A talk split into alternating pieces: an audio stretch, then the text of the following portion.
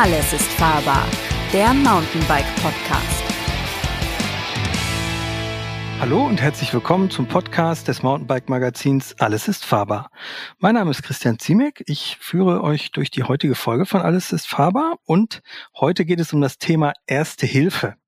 Also, wie ihr euch auf dem Trail in Notsituationen und bei einem Unfall helfen könnt und wie ihr so etwas von vornherein vielleicht auch schon ausschließen könnt. Und dafür habe ich heute den Hermann Mayer eingeladen. Und wer der Hermann Mayer ist, das sagt er euch jetzt einfach selbst. Hallo Hermann. Hallo Christian, guten Morgen. Ja, guten mein Name ist äh, Hermann Mayer, ich bin Sportwissenschaftler und habe die, das große Glück, dass ich seit äh, vielen Jahren mein Geld mit meiner Leidenschaft im Radeln und im Skifahren verdiene. Und ich bin äh, Bike Guide und Fahrtechniktrainer im Bundeslehrteam bei der DIMP. Und äh, wenn ich nicht gerade Radel oder Ski fahre, dann äh, bin ich auch noch Rettungssanitäter und Ausbilder für Outdoor-Erste-Hilfe-Kurse. Und das ist auch der Grund, warum wir heute über das Thema sprechen. Genau, du bist sozusagen vom Fach, ja. Kann man ähm, so sagen, genau. Kann man so sagen, genau. Ähm, ja, fangen wir einfach an. Ähm, du hast jetzt gerade schon gesagt, du bist äh, in verschiedenen Bereichen auch im äh, Ski und ähnlichen Sachen tätig. Ähm, was sind denn so die Besonderheiten, die jetzt man als Mountainbiker ähm, beachten muss? Sind die Verletzungen schwerer, weil man tiefer fällt? Man steht ja auf äh, seinem Rad und hat dann schon mal so einen halben Meter Falltiefe Minimum? Oder ist das irgendwie im Vergleich zum Ski äh, unverhältnismäßig anders? Ja, also die größte, äh, wie soll man sagen, der größte Unterschied ist, das wirst du ja auch selber wissen, ist, dass äh, wenn du beim Mountainbiken fällst und rutschst, dass du wahrscheinlich äh, etwas Haut auf dem Trail lässt, während mhm. ich beim Skifahren meistens äh, lange Klamotten anhab und äh, wenn ich rutsch, passiert erstmal noch gar nichts. So, das sind äh, die, äh, die größten Unterschiede. Ansonsten haben wir natürlich ähnliche Verletzung, Verletzungsmuster, wenn ich äh, stürze und äh, auf die Schulter fliege oder aufs Handgelenk, dann ist das schon recht ähnlich. Aber wir haben natürlich beim Mountainbiken weniger Bänderverletzungen an den Knien als äh, beim Skifahren.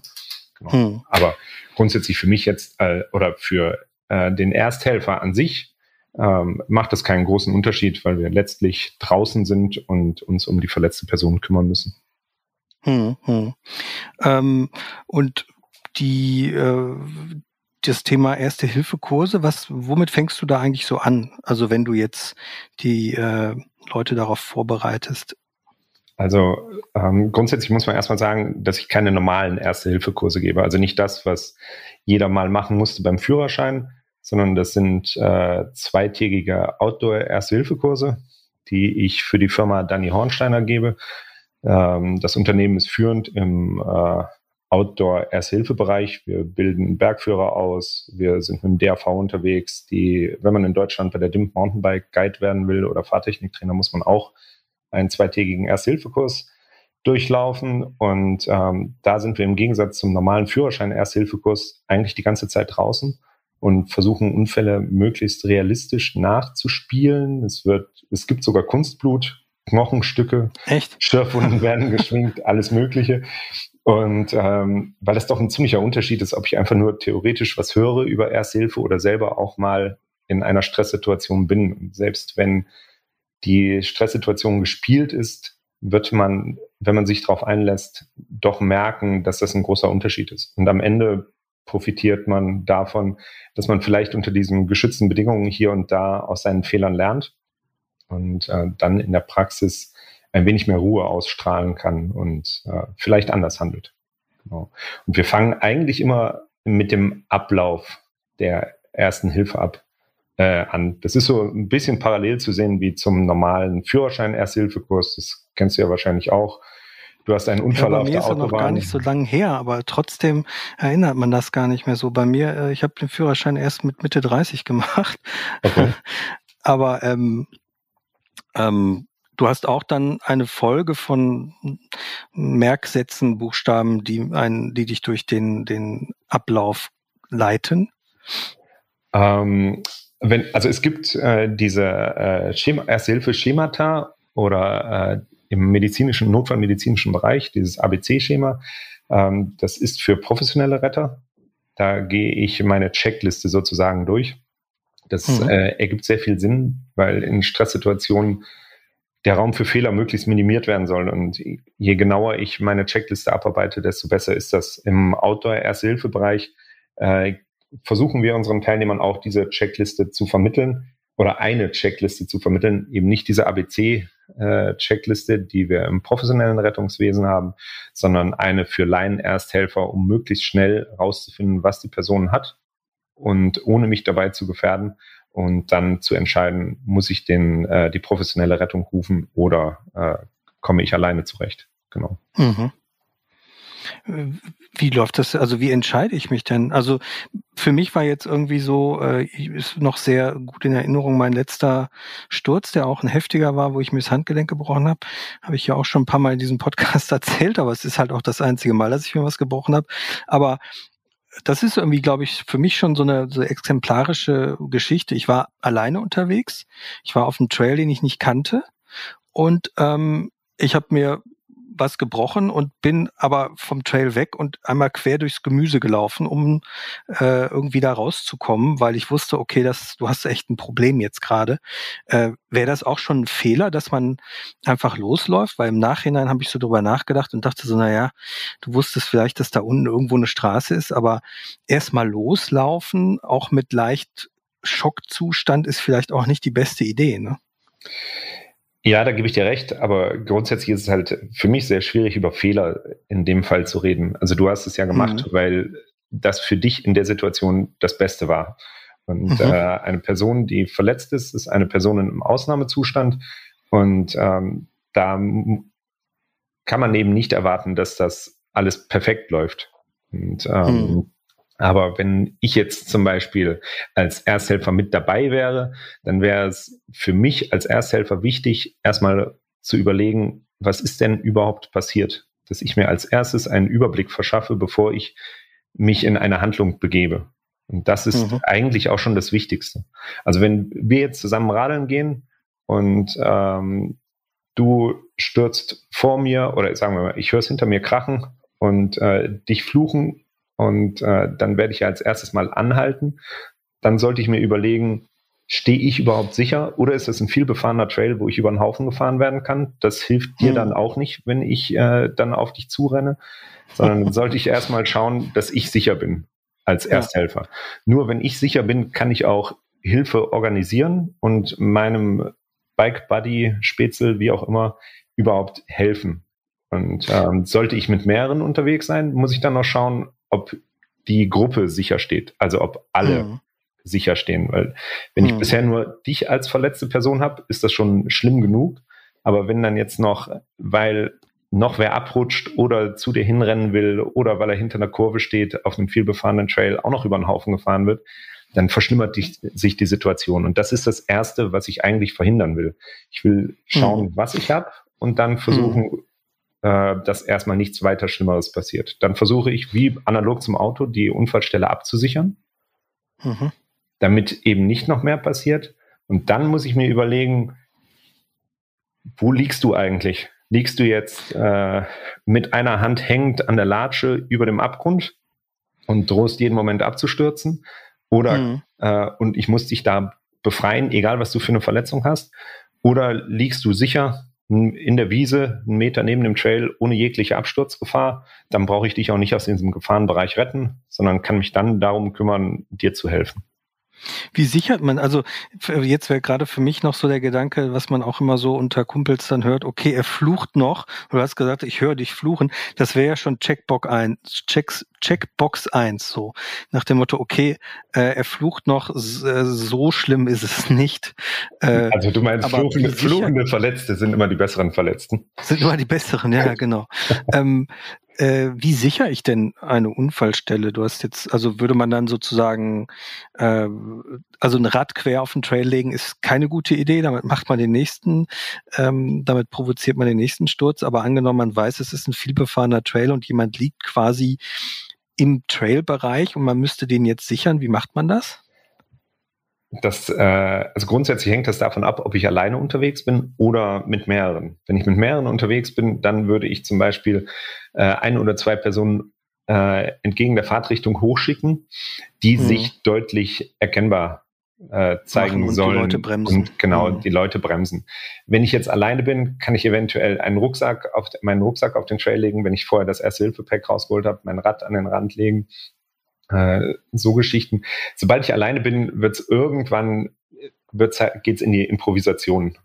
Aber mhm. im Idealzustand stelle ich jemanden nach oben ab und am mhm. besten auch nach unten, ähm, dass die Unfallstelle erkennbar ist. Also sozusagen ah, ja. Mhm. das äh, Warndreieck, das menschliche Warndreieck, was wir ja. natürlich äh, beim Biken nicht im Rucksack dabei haben, das Warndreieck. Deswegen müssen wir versuchen, die Unfallstelle so abzusichern. Genau, das ist leider aus eigener Erfahrung, muss ich sagen, ist es gar nicht so leicht. Ich war mal in Sölden als Ersthelfer bei einem schweren Sturz. Wir hatten mit äh, zwei Fahrern äh, zwei Kurven oberhalb schon, also jeweils nach einer Kurve den äh, Trail abgesperrt. Dann hatte ich, ich hatte Fahrtechnikkurs, habe noch Hütchen quer über den Trail gelegt und es sind bestimmt 15 Fahrer noch mit einer Mordsgeschwindigkeit an uns vorbei da rasen. Oh weia. Mhm. Und, ähm, die haben wahrscheinlich gedacht, die Hütchen sind irgendwie ein technisches äh, Schmankerl oder so. Ich glaube, die haben einfach gar nichts gedacht. Also okay, das war, das ist ganz schlecht, war, ja. äh, eine sehr unangenehme Situation und als Ersthelfer war es auch nicht leicht, dann da gleichzeitig sich um die verletzte Person zu kümmern und doch zu schauen, dass man, dass einem selber nichts passiert. Genau. Also an euch alle da draußen, die zuhört, wenn irgendwas auf, auf dem Trail liegt, was jetzt nicht, äh, was jetzt erkennbar ein Signal da, darstellen soll, also ein Rucksack oder Hütchen oder vielleicht auch eine grelle Jacke oder irgendwas, äh, nicht einfach drüber fahren, ähm, sondern da könnte was kommen, es könnte ein Unfall dahinter kommen, der gesichert werden muss und wo euer, äh, eure Fahrkünste wirklich nicht erforderlich sind in dem Moment. Ja. Genau, also grundsätzlich mhm. bin ich im alpinen Gelände ein Freund des auf Sicht fahren. Also dass ich ja. innerhalb meines Sichtfeldes auch anhalten kann. Und äh, ja. ich meine, solange wir draußen sind am Berg, jeder von uns möchte, dass einem geholfen wird, erwarte ich eigentlich auch äh, von jedem Mountainbiker, dass er hilft. Sei es zu fragen, ob man eine Pumpe oder einen Schlauch braucht oder ähm, dann ja, eben auch im ja. Unfall zu fragen, ob man nicht anderweitig helfen kann. Genau. Der eigene Flow ist schön und gut, aber nicht vergessen, man ist nicht allein und es könnte sein, dass jemand Hilfe braucht. Und helfen macht ja auch Spaß. Ähm, ganz kurzer Abschweif zum Thema Klamottenwahl. Bei mir ist es so, ich bin viel allein unterwegs, gerne im Gebirge, auch bei äh, anspruchsvollen äh, Trails ähm, und ziehe dann eigentlich immer irgendwie mindestens ein Teil an, was irgendwie grell leuchtet. Ich habe so einen so so Helm, der ist so neon-orange oder ich habe eine, eine Regenjacke, die auch orange ist ist das sinnvoll? Wird man dann schneller gefunden, falls man mal gestürzt ist? Wahrscheinlich schon, oder? Ja, die Hoffnung ist auf jeden Fall da, genau. ja, ich meine, es ist wahrscheinlich auf jeden Fall besser, äh, wenn man sowas hat, als wenn man jetzt in, äh, als wenn man in, in Tarnfarben, äh, Tarn, Blättertarn durch die Gegend fährt. Da, da, gebe ich dir recht. Hängt natürlich auch immer davon ab, wie, wie stark frequentiert der Weg ist, auf dem du unterwegs bist, welche Uhrzeit. Ja. Also eventuell muss ich mir dann auch andere Strategien überlegen. Also meiner. Es ist ja nur, es ist ja nicht die einzige Strategie, sondern nur, genau. soll ja nur eine Hilfe darstellen. Ja, ja, okay, gut. Also wir haben den Unfall, ähm, ja. wir haben den Trail gesichert. Genau, wir haben und Ruhe bewahrt, uns einen Überblick verschafft, was ist überhaupt passiert, haben gehört, du fluchst noch, haben die äh, äh, haben uns überlegt, wo wir stehen. Wir stehen sicher. Die Gruppe, die dabei ist, steht auch sicher. Wir haben die Unfallstelle abgesichert. Wir haben festgestellt, du liegst äh, nicht in einem unmittelbaren Gefahrenbereich. Und ähm, jetzt ist das Erste, was ich mache. Ich äh, näher mich äh, dir an und äh, schaue beim Annähern, ob eine stark blutende Wunde vorhanden ist. Mhm. Das ist vor allen anderen Geschichten. Also wir reden jetzt nicht von hm, Mist, ich habe mich geschnitten, ähm, mhm. das blutet aber, sondern stark blutend. Also eine stark blutende, spritzende Wunde, wo jeder denkt, okay, das geht nicht lange gut. So, also wenn Schlagaderblutung. Genau sowas. Ähm, mhm. Also wenn sowas da ist, dann muss ich zuerst die Blutung stoppen. So, das ist die okay. oberste Priorität. Draufdrücken, mhm. hochlegen, der klassische Druckverband, wie du ihn vor ein paar Jahren im Führerschein gemacht hast, wenn ich ihn denn da anlegen kann. Ansonsten zumindestens draufdrücken, die Person bitten, drauf zu drücken, die verletzte Stelle hochzuhalten und versuchen, dass möglichst viel Blut im Körper bleibt. ähm, weil es dann doch recht schnell bedrohlich werden kann. Glücklicherweise also muss man auch Glücklicherweise muss man aber sagen, lebensbedrohliche Blutungen haben wir im äh, Radsport sehr selten. Es gibt wenige hm. Fälle, da kann das schon mal passieren. Ich weiß nicht, ob du das Video von, äh, von La Réunion von, äh, von Cedric äh, Garcia kennst. Ähm, Nein. Das kannst du mal bei, äh, bei YouTube eingeben.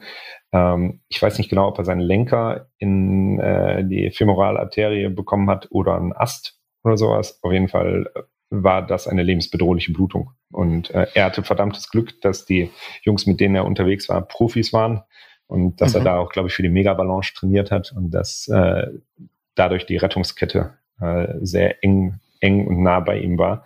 Äh, dadurch hat er es überlebt. Aber das sind Ausnahmesituationen. Also das ist selten. Gott sei Dank, da braucht man auch keine Panik machen. Und ähm, wenn ich so eine starke Blutung habe, da weiß jeder, das machen wir alle. Sobald ich mich geschnitten habe und es blutet, drücke ich als erstes drauf. Und ähm, das wird man in der Situation auch machen. Genau. Und wenn das nicht der Fall ist, wovon wir ausgehen oder was wir hoffen, dann versuche ich Kontakt mit dir aufzunehmen. Wenn ich dich hm. kenne, brauche ich dich natürlich, äh, brauche ich mich nicht vorstellen. Wenn ich allerdings jetzt äh, fahre auf, meinem, auf meiner Feierabendrunde und sehe eine, ein Neon, was war das, neon-orangener Helm am ja. äh, Wegesrand legen.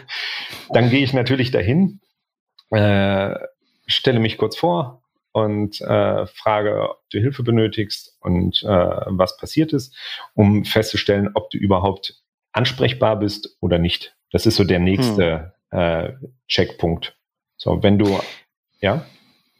Ähm, nee, kurze Frage, weil ja. ich hatte das tatsächlich mal, dass ähm, äh, genau an dem Punkt irgendwie für mich das auch schon so ein bisschen eine Situation wurde. Ich hatte auch, war aber auch, habe einen Sturz miterlebt und derjenige war wirklich, ähm, den hat's richtig zerlegt und der wollte sofort weiterfahren und ich habe dann, ich musste dann, ich, ich bin ja kein Profi, aber ich musste dann sehr dominant werden und dann direkt mal sagen, nee, sorry, ähm, wir warten jetzt einfach mal fünf Minuten und quatschen ein bisschen und dann gucken wir, wie es dir geht. Und wenn du dann irgendwie in Ordnung bist, dann kannst du weiterfahren, aber so würde ich dich jetzt ungern hier auf den Trail lassen, auch wenn der irgendwie schön verblockt und technisch ist, aber du hast dich gerade richtig zerlegt und ähm, warte erst mal eine Minute. Also der hatte irgendwie auch große Platzwunde am am Bein, das blutete richtig. Das war jetzt keine schlimme Wunde. Aber irgendwie hatte ich das Gefühl, ähm, entweder er muss sich jetzt was beweisen oder keine Ahnung wem oder mir. Auf jeden Fall ähm, wollte der unbedingt sofort weiterfahren. Und da habe ich gedacht, das sieht irgendwie komisch aus, das machen wir jetzt nicht. Und der war dann auch ganz froh, weil nach fünf Minuten fiel ihm dann auch auf, dass ihm schlecht ist. Der hatte keine Gehirnerschütterung, glaube ich.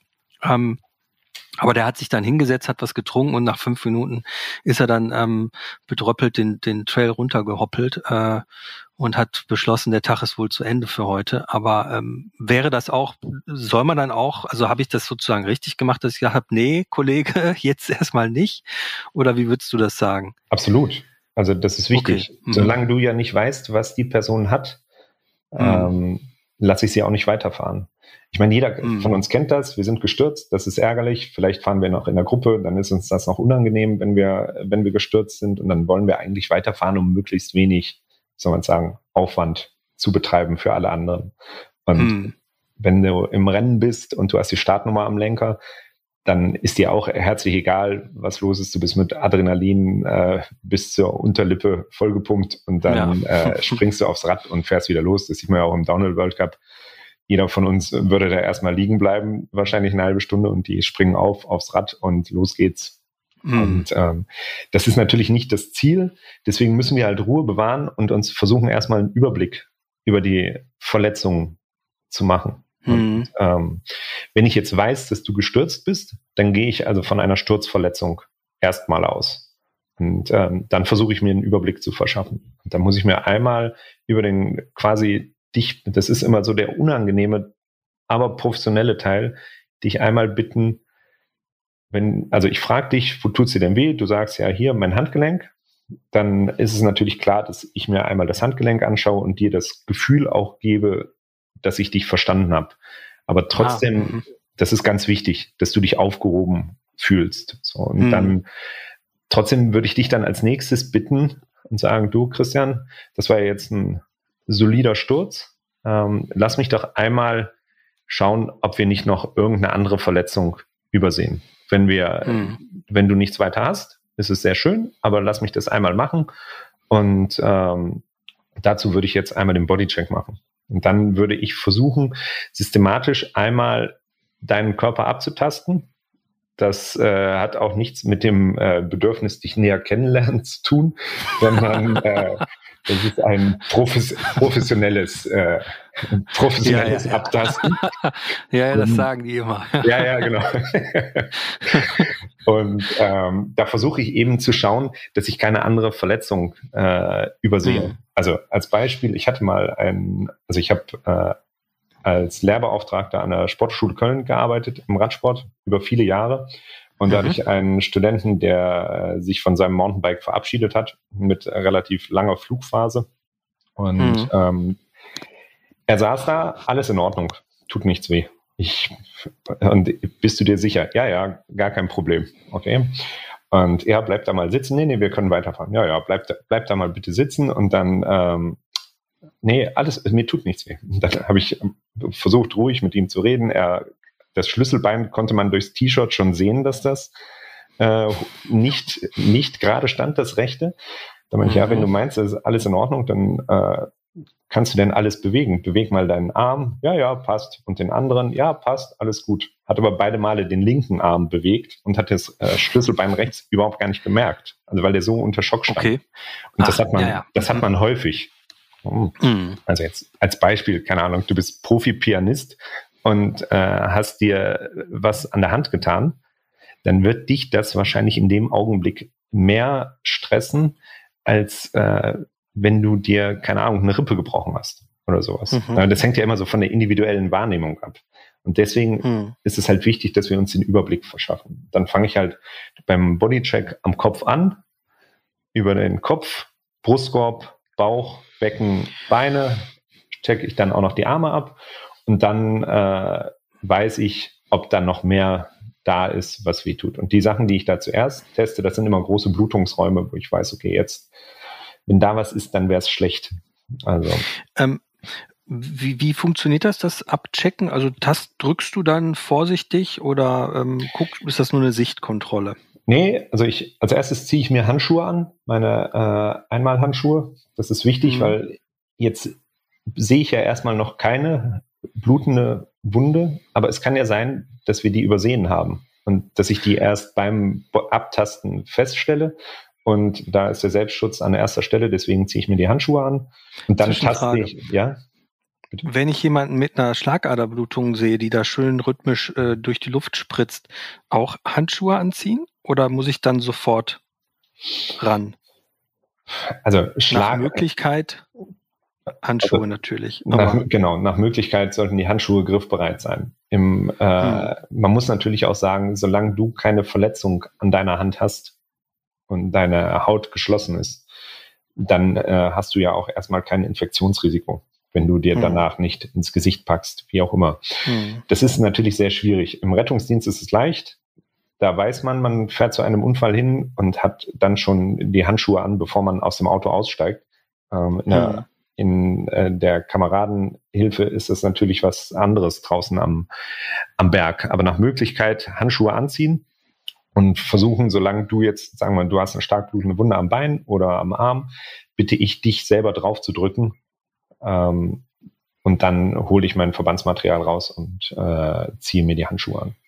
Genau. Also den, den, den Rucksack, mit dem man den Trail blockiert hat, direkt, wenn man sich von dem Rucksack entfernt, Erste-Hilfe-Set rausnehmen, damit man nicht zum Verletzten läuft. Genau, das hatte ah, ich ja ich muss gesagt. ja das Erste-Hilfe-Set holen, dann muss man wieder zurücklaufen. Ja, ne? genau. Ja. Also das ist hm. schon, schon wichtig. Also, ja, genau. Okay. Aber da können wir ja hm. gleich nochmal beim Thema Erste-Hilfe-Set äh, draufkommen. Genau, also zum ja. Bodycheck, um deine Frage nochmal zu beantworten. Genau. Ich muss die Person abtasten. Ich äh, mhm. schaue mir das nicht nur an. Ich sage jeweils, was ich mache. Du, Christian, ich taste jetzt ein, ich zieh dir einmal kurz den Helm aus, wenn das für dich in Ordnung ist, oder kannst du dir selber den Helm ausziehen und dann taste ich einmal kurz deinen Kopf ab. Taste ich mhm. den Kopf ab, dann gehe ich runter zur Halswirbelsäule.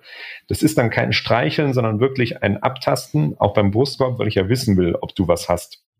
Genau, da, mhm. ähm, und damit gehe ich einmal dann den Körper durch. Das ist jetzt sehr schwierig, das äh, quasi ohne Bild zu erklären.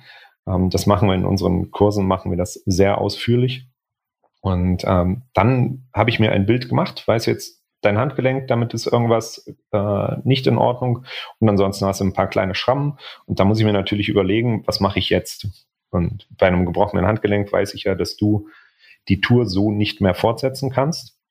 Und dann würde ich mich für die äh, Rettung entscheiden. Dann äh, setze ich den Notruf ab und äh, bis dann die Rettung kommt, kümmere ich mich um die Wundverbände, versuche deine Verletzungen zu versorgen, die, das Handgelenk ruhig zu stellen, dass das möglichst für dich angenehm ist und bleib, bleib bei dir. Und dann kommt das Wichtigste. Ich äh, kümmere mich um deine psychische Betreuung. Das heißt, ich vermittel dir, dass ich für dich da bin, bis die Rettung kommt und äh, warte mit dir gemeinsam auf die Rettung. Und vor allen Dingen kümmere ich mich um das Wärmemanagement. Und mhm. sobald du, du stehst unter Stress, bist geschwitzt und bewegst dich dann nicht mehr, dann ist es wichtig, dass ich auch im Sommer schaue, dass deine Körpertemperatur erhalten bleibt oder auf normalem Niveau bleibt nach Möglichkeit. Genau, und dann warte ich auf die Rettung. Wie mache ich das mit der Körpertemperatur? Muss ich dann wirklich die Rettungsdecke rausholen?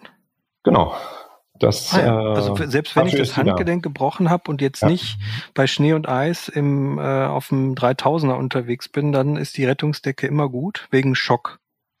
Hm, ja, das hat jetzt erstmal nichts mit, einem Schock zu tun. Grundsätzlich, okay, also sobald du dich halt, äh, sobald du dich jetzt halt äh, nicht bewegst, wird dir kalt. Und wenn du, also das wird uns ja auch generell, mhm. wenn wir uns weniger bewegen. Aber wenn du verletzt bist, dann äh, ist der Kreislauf ja schon in einem Ausnahmezustand und dann kühlst du noch schneller aus. Und die, äh, das Wärmemanagement ist extrem wichtig, auch gerade bei Blutungen, ähm, weil die Körpertemperatur einen Einfluss auf die Blutgerinnung hat. Also das heißt, ähm, die Blutungen äh, hören schneller auf, wenn der, ähm, wenn der äh, Körper warm bleibt. Genau. Ist das auch im Sommer so? Also wenn ich jetzt wirklich bei, äh, also diesen, diesen Sturz, über den wir jetzt ja gerade reden, den hatte ich irgendwie bei, oh, ich glaube, das waren echt so 37 Grad, das war Hochsommer in Ligurien und ähm, wär's, müsste ich da auch dann eine Rettungsdecke um mich rumlegen oder ist das dann, könnte ich mich dann auch überhitzen? Also grundsätzlich geht's ums Wärmemanagement. Das bedeutet natürlich, wenn dir das in Ligurien auf so einer äh, dürren Wiese irgendwo in der prallen Sonne passiert, äh, kann es auch sein, dass ich äh, mich nicht um deinen Wärmeerhalt kümmern muss, sondern darum mich kümmern muss, dass du vor Sonne geschützt wirst. Also mhm. ich muss halt dieses Thema Wärme konstant auf dem Schirm haben und muss mhm. dich die ganze Zeit auch immer fragen, auch wenn wir uns vielleicht anfangs dafür entscheiden, dass dir ausreichend warm ist. Aber es kann ja auch sein, dass Wind dazu kommt. Ähm, und wenn die Körpertemperatur einmal gesunken ist, dann äh, ist es halt schwierig, die wieder hochzukriegen, weil die Rettungsdecke mhm. nicht wärmt, sondern die reflektiert die Körperwärme. Mhm. Und dazu muss ja äh, auch Körperwärme da sein. Genau. Also, aber das sollte man nach Bauchgefühl machen. Das ist mhm. wichtig, dass man das weiß. Aber ähm, solange du jetzt noch ansprechbar bist, dann kann ich dich auch die ganze Zeit fragen. Und wenn ich dann merke, mhm. hm, das ist aber gar nicht so gut gerade oder das dürfte kälter sein, als es sich anfühlt, ähm, dann nehme ich die Rettungsdecke. Genau. Hm. Weil ich diesen Sturz noch so präsent habe und der vielleicht auch irgendwie von unseren Zuhörern nachvollziehen nachvollzogen werden kann, die schon mal einen heftigeren Sturz hatten, frage ich da jetzt einfach nochmal weiter, weil es doch so ein bisschen bei mir in Erinnerung ist, obwohl es schon zwei Jahre her ist, aber es war sehr einprägsam. Ähm, ich bin gestürzt und ich habe irgendwie so festgestellt, okay, mein, also ich habe erstmal so, das Lustige war, ich das war das erste Mal, dass ich gestürzt bin und ich wusste, okay, jetzt hast du dir was gebrochen. Und ich wusste aber erstmal nicht wo. Aber ich hatte wirklich so in meinem, vom Gefühl her waren an meinem Körper so verschiedene so Alarmzonen, so düt, düt, düt, hatte ich so, das war wirklich so ein bisschen wie in so einer Animation. Und ich wusste aber linkes Handgelenk, okay, da ist richtig düt, da ist jetzt richtig Alarm. Aber ich habe trotzdem alles mal so angeguckt kurz Ähm, das Fahrrad habe ich tatsächlich zum Schluss erst angeguckt. Man sagt ja immer, Mountainbiker rennen zuerst zum Rad, um zu gucken, ob da was kaputt ist. Ja gut, aber du sitzt aber ja auch als äh, Redakteur sitzt du ja auch an der Quelle. Du gehst ja nur genau. in, den, in, den, Redaktionskeller und nimmst das nächste Rad. Ja, so ungefähr. Es war tatsächlich mein Privatrad. Ähm, ja, also der Helm das war ist kaputt. Ärgerlich. Ja. ja, der Helm war kaputt. Der hatte wirklich einen richtigen Dutch. Mein Protektor war auch zerrissen also Knieprotektor. Ähm, und ähm, Trikot und so ein paar Prellungen am Brustkorb und so, das wusste ich, das habe ich irgendwie gespürt, aber ich wusste irgendwie Handgelenk, äh, hat einen mitgekriegt, habe das angeguckt und merkte, okay, ich kann es nicht mehr bewegen. Und das Lustige war dann, dass ich dann fünf Minuten lang total gezittert habe. Äh, was ist das denn? Obwohl es super warm war. Ist das dann Adrenalin oder ist das schon ein Schock? Oder ja, das geht das, dann was? in diese Schockrichtung. Genau. Mhm. Also, also mir wurde so der, kreislaufmäßig irgendwie, mir wurde irgendwie ganz, ganz kalt und warm zugleich und ich fing genau. irgendwie an zu zittern. Ja. Und ähm, das hat sich dann nach fünf Minuten auch wieder erledigt, aber fünf Minuten lang dachte ich so, wow, das ist jetzt irgendwie komisch. Genau, und das ist dieser Schock nach dem, nach dem Sturz. Ja. Mhm. Definitiv. Und das Was ist, macht man da? Also ich habe mich, glaube ich, hingesetzt und mal kurz gewartet. Genau, und dann hast ja du auch schon, äh, dann hast du auch schon alles richtig gemacht. Also okay du, das, der, also grundsätzlich muss man davon ausgehen, unser Körper weiß schon ganz genau, was wir wann zu tun haben. Und mhm. ähm, du hast, du hast ja selber gesagt, du hast gemerkt, da stimmt was nicht. Und jetzt setze ich mich erstmal hin. Und ähm, ob du jetzt alleine da warst oder äh, jetzt ein Ersthelfer, also beide hätten in der Situation das gleiche gemacht und gesagt, Christian, jetzt setz dich mal hin und jetzt äh, versuchen wir tief durchzuatmen und äh, dann schauen wir weiter. Wenn du in der Situation natürlich losrennst, dann äh, kann es natürlich auch sein, dass der Kreislauf komplett äh, zusammenbricht und mhm. dass du dann halt umkippst. So, und deswegen ist es halt so wichtig, diese Ruhe auszustrahlen, dem Verletzten auch zu sagen, so jetzt setz dich mal hin und ich bleib bei dir, damit da eben nicht noch mehr passiert. Das kann, kann mhm. durchaus passieren. So, aber du hast da, mhm. das ist natürlich so das Horrorszenario. Schwerer Sturz alleine ist gar nicht gut. Also ich kenne mhm. das auch zu gut. Und ähm, ja, da ist es sehr, sehr schwierig, Ruhe zu bewahren. Also das ja. ist dann schon gut, wenn man, wenn man das kann. Aber wie du schon sagtest, man neigt dann auch zu, zu Entscheidungen, die vielleicht in der Retrospektive nicht mehr so getroffen werden, wie dieses Querfeldeinrennen irgendwohin. Ja, also äh, das war tatsächlich so, dass ich in dem Moment jetzt auch gar nicht hätte losgehen können, weil ich halt einfach gespürt habe, okay, ähm, der Körper will mir jetzt gerade was sagen. Und ich habe auch das Gefühl gehabt, wenn ich jetzt loslaufe, dann bin ich so wackelig auf dem Bein, dass ich mich entweder nochmal hinlege und dann wahrscheinlich auf die kaputte Hand falle, was dann auch ganz schlecht ist. Aber ähm, äh, ich bin dann halt auch querfeld. Ich habe dann ähm, auf dem auf dem Navi geguckt, wo ist die nächste Straße und bin dann querfeldein dahin ähm, und habe dann zum Glück festgestellt, okay, es geht jetzt nur noch sechs, sechs Kilometer oder sieben Kilometer die ganze Zeit bergab. Ich lasse mich einfach rollen bis zum nächsten Ort und bin dann da auch relativ schnell dann äh, zum Campingplatz und ins Krankenhaus gekommen. Aber ähm, Okay, wie macht man es denn? Ähm, du hast ja jetzt schon die gesamte Rettungskette sehr schön beschrieben, ähm, mit äh, viel Betreuung und so weiter. Wie macht man es denn, wenn man ähm, in einer Gegend ist, wo ja, also die jetzt ähm, für einen selbst, wo man sich denkt, wie soll denn hier ein, ein Retter hinkommen? Also kommen die überall hin oder gibt es auch Stellen, ähm, wo man jetzt sagen kann, ich kann hier einen Notruf absetzen, aber da kommt sowieso keiner an oder der kommt vielleicht erst in zwei Stunden hier hin? Also grundsätzlich ist es so, dass wir das Glück haben in Europa, dass überall die Rettung hinkommt. Es ist, wie mhm. du schon sagst, eine Frage der Zeit. Ähm, das ist natürlich der unangenehme Aspekt. Aber ähm, mhm. wir haben in Deutschland das Glück, dass, äh, die, äh, dass das Rettungswesen so gut ausgebaut ist und dass die Profis da am Werk sind und dass die dich überall aus jeder Lage rausholen können. Natürlich hängt es davon ab, also erstmal müssen sie ja alarmiert werden. So, das ist das größere Problem.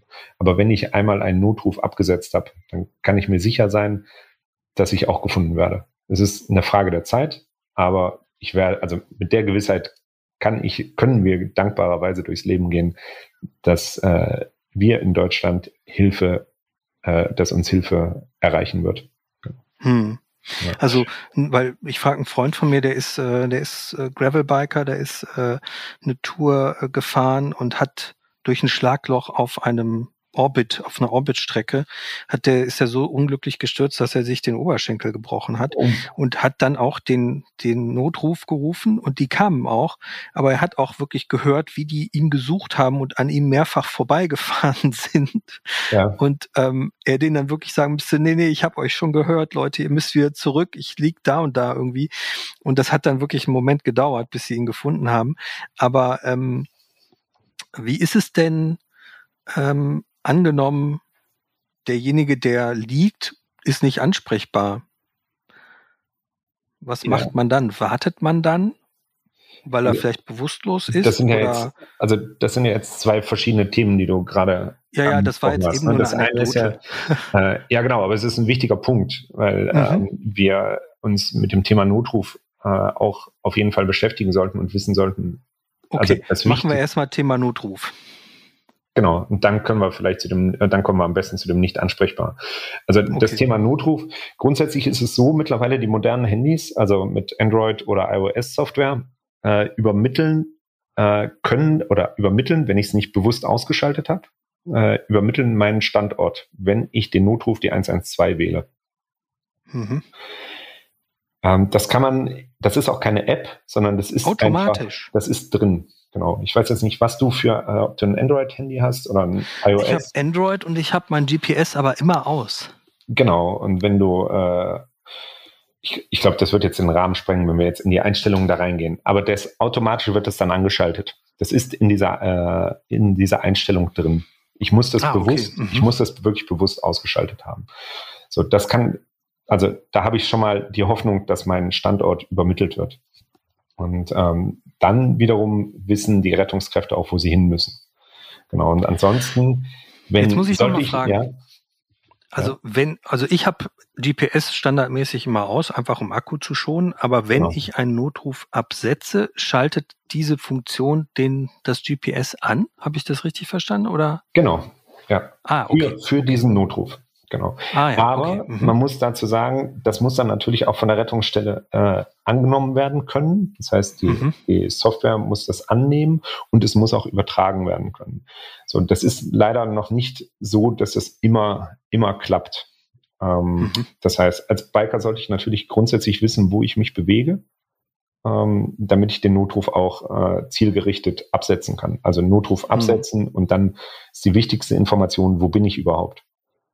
Und wenn ich jetzt zum Beispiel in Tirol, äh, Südtirol oder Bayern bin, dann gibt's die äh, App SOS EU Alp. Das ist eigentlich die App, die jeder Outdoor-Sportler auf seinem Handy haben müsste. Auch äh, unabhängig davon, ob er in den drei genannten Ländern ist.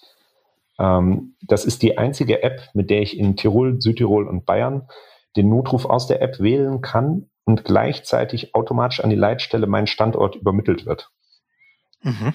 Ähm, kann ich nur sehr empfehlen und äh, die sollte man drauf haben. Und wenn ich außerhalb äh, dieser Regionen bin, kann ich trotzdem innerhalb dieser App sofort wird, sobald ich die öffne, wird mir mein Standort angezeigt. Also da kommt direkt, wenn ich die App öffne, kommt bei dir dann die Meldung, äh, Standort äh, Übermittlung äh, anschalten. Dann gehst du auf Ja und dann wird dir, werden dir deine Koordinaten angegeben. Und dann kannst du auch, wenn du den... EU-Alp. Mhm. Genau. Funktioniert ja auch für Italien? Für Südtirol. Genau. Für Südtirol. Genau, also dein ich Standort zeigt dir... Parallel. Ich habe ja? gerade aufgerufen. Genau, das äh, wird jetzt ein bisschen dauern bei dir, weil du äh, auch noch gleichzeitig Name, Adresse, Telefonnummer, E-Mail-Adresse, Geburtsdatum, du musst deine ganzen Personalien angeben, damit ah, okay. die funktioniert. Mhm. Ähm, und wenn du den Notruf darüber absetzt, dann ist das sozusagen ein All-Inclusive-Notruf. Also ich hatte, ah. hatte schon mal äh, damit den Notruf abgesetzt. Das war in der Zugspitzarena. Ich war, äh, bin vorbeigekommen an ein paar Jungs, die, oder zwei Jungs, die am Straßen, äh, am Trailrand saßen und äh, das sah nicht so aus, als ob die da Pause machen würden und war ein äh, Schlüsselbeinbruch. Und dann habe ich halt über die App den Notruf abgesetzt und dann wurde ich direkt mit Namen begrüßt. Dann wurde ich gefragt, ob ich denn den Notruf über die App abgesetzt hätte. dann habe ich gesagt, ja. Mhm. Dann haben die mich gefragt, wo ich mich denn befinde. Und dann habe ich äh, dann habe ich sie gefragt, ob sie das nicht eigentlich wissen müssten, weil das ja das Ziel der App ist. Also wir hatten, ja. die Jungs hatten keine, der hatte, der Verletzte hatte keine Schmerzen, das war alles, alles im grünen Bereich. Und dann sagten sie, ja, wissen wir, aber wir müssen das trotzdem abgleichen. Dann habe ich gesagt, ah, okay. wo wir sind. Und dann meinte, ja, gut. Dann haben sie noch gefragt, ob ich mit, äh, ob sie mit dem Hubschrauber anfliegen können. Das war auf ein freies Feld, habe ich gesagt, ja. Und dann haben sie gefragt, wie viel Akku ich noch habe. Dann habe ich denen die Prozentzahl gesagt. Daraufhin sagten sie, okay, wir werden, äh, sollte sich der Zustand verschlimmern, rufen Sie bitte nochmal an, ob ich äh, irgendwelche äh, Fragen habe zum Bereich Ersthilfe, ob Sie mir noch weiterhelfen können. Wenn nicht, bitte keine äh, ausgehenden Gespräche führen. Es wird Sie in wenigen Minuten die Bergwacht anrufen. Dann hat mhm. mich wenige Minuten später die Bergwacht angerufen. Die hat dann gesagt, wir haben den Standort übermittelt bekommen von der Leitstelle. Wir sind auf dem Weg zu Ihnen. Haben Sie noch Fragen? Habe ich gesagt, nein, alles in Ordnung. Gut, kurz vorher melden wir uns nochmal. Dann hat die Polizei mhm. angerufen, hat gefragt, ob sie meine Daten als Zeugen aufnehmen dürfen. Habe ich auch gesagt, gerne. Und kurz danach rief die Bergwacht wieder an, wir sind in zwei Minuten da, ihr müsstet uns schon hören. Und ja, besser geht's nicht. Also mittlerweile okay. gibt's echt gute, gute Möglichkeiten. Hm. Vorausgesetzt, ich kann den Notruf absetzen und habe Netz. Das ist das Wichtigste. Genau. Ja. Klingt auf jeden Fall sehr professionell. Was ist denn, wenn ich nicht weiß, wo ich bin? Wenn die mich fragen, dann sage ich irgendwo in der Gegend so und so. Das, was man halt weiß. Genau. Also hm letztlich muss man unterscheiden, wo man, wo man sich befindet. Wenn wir jetzt hier in Bayern, ähm, wenn ich den Notruf wähle über die 112, dann komme ich zur integrierten Leitstelle. Die nehmen die Sachen auf und dann äh, würden die mich an die lokale Bergwacht und Bergrettung, äh, mhm. die würde sich dann bei mir melden. Und die Jungs von der Bergwacht, die wissen ganz genau, wie jeder Stein aussieht und die fragen einen so lange, bis sie ungefähr eine Vorstellung haben, wo man ist. Ah, okay. Ansonsten, wenn gar nichts geht, gibt es auch noch die Möglichkeit der Funkzellenordnung. Äh, Ortung und dann kann die, äh, die Leitstelle dich orten. Oder es gibt auch ähm, die Möglichkeit des sogenannten Smart Locators. Dann schicken sie dir an dein Handy eine SMS, die du beantworten musst. Und mhm. äh, dann haben sie Zugriff auf deinen Standort. Genau. Was ist denn, wenn ich keinen kein Empfang habe? Also Du musst. Schlecht. Ja, genau, das ist schlecht. da gebe ich dir vollkommen recht. Das ist äußerst unangenehm. also grundsätzlich solltest du, wenn du jetzt auf dein Handy schaust, siehst du ja normalerweise oben links, ob du äh, Netz hast oder nicht. Mhm. Und wenn du Netz hast, dann kannst du auch ganz normal äh, telefonieren. Wenn du oben kein Netz hast, kannst du über deinen Sperrbildschirm die Notruffunktion des Handys aufrufen. Mhm. Ähm, also du hast ja gerade die App runtergeladen, also ich gehe ja davon aus, dass du dein Handy in der Hand hast. Wenn du jetzt also über deinen Sperrbildschirm äh, gehst, siehst du äh, irgendwo den Punkt Notruf. Das kann ich auch von deinem Handy aus machen, ohne dass ich deinen PIN kenne oder deine Face-ID, weiß der Geier was. Mhm. Und ja. ähm, dann wählt sich das Handy in das stärkste vorhandene Netz ein. Also das heißt, mhm. nicht mehr über deinen Provider, sondern in ein verfügbares Netz und setzt dann darüber den Notruf ab. Das heißt, solange ich kein Netz habe von meinem Provider, heißt das noch lange nicht, dass ich nicht den Notruf absetzen kann. Und der okay. Notruf hat immer Vorrang. Also jetzt, äh, mhm. du gehst in der Silvesternacht biken und dein Sturz passiert um 0 Uhr 10, Neujahr sozusagen, und das Handynetz ist überlastet, weil alle äh, sich ein frohes Neues wünschen wollen wenn du dann allerdings den Notruf wählst, fliegt woanders äh, ein Privatgespräch aus der Leitung raus, dass du äh, telefonieren kannst. Also der Notruf hat immer Vorhang und dann kannst du auch den Notruf absetzen. Und wenn das alles nicht funktioniert, dann solltest du die äh, Handys der Mitfahrer checken. Und wenn das dann auch nicht funktioniert, dann solltest du versuchen loszuziehen oder jemanden loszuschicken, je nachdem, mit wie vielen Personen ihr unterwegs seid. Also 112 für Deutschland. Für europaweit gilt das. Europaweit, weil ich mal irgendwie gelesen habe, dass, äh, also ich frage immer wieder Italien, weil da bin ich gerne unterwegs, da ist 118 irgendwie. Du kommst, also mit der 112 kommst du auf jeden Fall immer durch. So, immer. Das ist, okay. Das ist, das ist wichtig, das zu wissen, europaweit. Okay. Und dann hast du natürlich regionale Notrufnummern sei es von der mhm. Bergwacht vor Ort oder im Bikepark oder sowas, wo du wesentlich schneller äh, zu der Rettungs, zu den Rettungskräften kommst, die lokal vor Ort sind. Aber mhm. wenn du, äh, da musst du dich informieren, ob du eventuell eine äh, Ländervorwahl brauchst. Also, keine Ahnung, mhm. du bist jetzt in, äh, in Sölden im äh, Bikepark, da hast du auf den, äh, auf den Bikepark-Karten überall auch die äh, Notrufnummer von der Bergwacht Sölden. Auf den Schildern, ne? Die genau. Da, ja. Mh. Aber da äh, musst du dann äh, die äh, Ortsvorwahl, also die, äh, die Ländervorwahl, die 0043, äh, musst du dann vorwählen.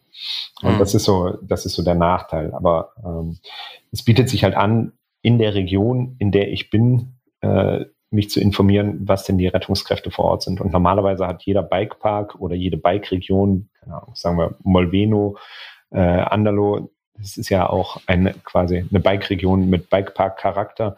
Die haben mhm. ihre lokalen Rettungsnummern, die sie auch empfehlen, weil die halt dann wiederum die Trails kennen und äh, dich äh, schneller sozusagen finden können. Nichtsdestotrotz reicht der internationale Notruf, die 112 reicht auch. Für den Notfall reicht er genau. auch. Okay. Mhm. Mhm. Genau. Gut. Notruf haben wir. Dann switchen wir jetzt zum Thema nicht ansprechbar. Genau, angenommen, es ist so, ähm, du kommst auf jemanden zu und ähm, du sagst ähm, Hallo äh, und der antwortet nicht. Ähm, was ist dann zu tun? Also grundsätzlich äh, sollte ich nicht nur Hallo sagen, sondern ich sollte ihn auch noch anfassen. Also mhm. schütteln. Ähm, schütteln, aber ja, also das, nicht, nicht hochheben nicht und schütteln, sondern mit beiden Händen am, äh, an den Schultern anfassen und wirklich, als ob du jemanden aufwecken willst. Also mhm. stell dir mal vor, ähm, also ich kenne es natürlich persönlich nicht, du ja wahrscheinlich auch nicht, aber es gibt ja Leute, die haben schon mal zu viel getrunken und sind eingeschlafen. Und mhm. wenn man äh, so jemanden wecken will, so ungefähr solltest du versuchen, dich einer bewusstlosen Person zu nähern. Hallo, hallo, mhm. kannst du mich hören? Hallo? Und dann packe ich ihn mhm. an den Schultern an und äh, wenn er dann immer noch nicht reagiert, dann weiß ich, okay, die Person ist nicht ansprechbar weggetreten. Mhm. Genau. Wenn er da nicht antwortet. Und dann habe ich eine lebensbedrohliche Situation. Und das ist völlig unabhängig davon, äh, ob die Atmung vorhanden ist oder nicht. Die, eine bewusstlose Person ist, hat immer, ist immer in einem kritischen Zustand. Und deswegen mhm. wähle ich dann auf jeden Fall als erstes den Notruf, beziehungsweise würde den Notruf delegieren. Also wenn wir jetzt, wir beide gehen Mountainbiken hm, und finden eine bewusstlose Person am Wegesrand, dann würde ich dahin gehen, stelle fest, okay, die Person ist nicht ansprechbar und dann sage ich, Christian, bitte äh, kannst du dich um den Notruf kümmern? Weißt du, wo wir sind? Und dann äh, gehe ich davon aus, äh, dass du, wenn du mir sagst, ja, du machst das, dann äh, kümmere ich mich weiter um die, um die verletzte Person. Und äh, wenn der Notruf dann abgesetzt ist, dann kontrolliere ich als nächstes die Atmung, weil ich feststellen will, ob die Person atmet oder nicht. Mhm. Atmet sie, normale Atmung vorhanden, dann äh, ist das natürlich der schönere Fall. Dann äh, mhm. lege ich die Person in die äh, Seitenlage, die du ja auch noch aus deinem Führerschein kennst.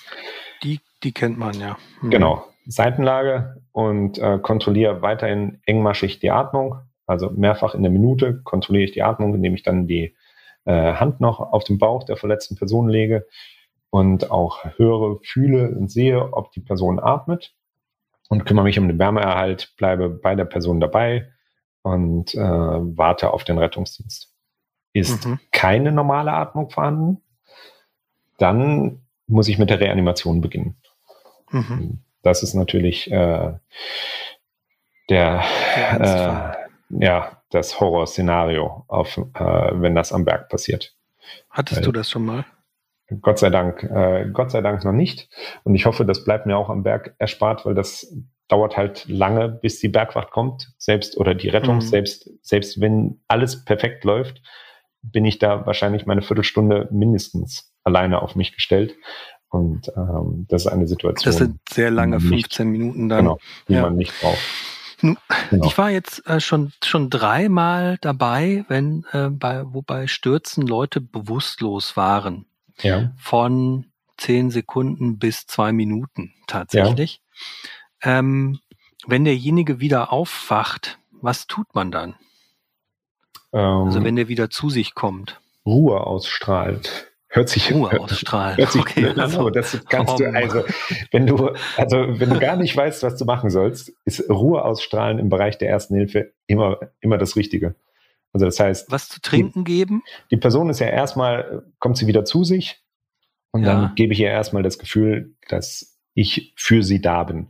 So, und dann mhm. versuche ich mit ihr zu reden, weißt du, was passiert ist, ähm, was tut dir weh und versuche hm. festzustellen, mhm. versuche auch mit der Person zu, zu reden und festzustellen, was sie hat.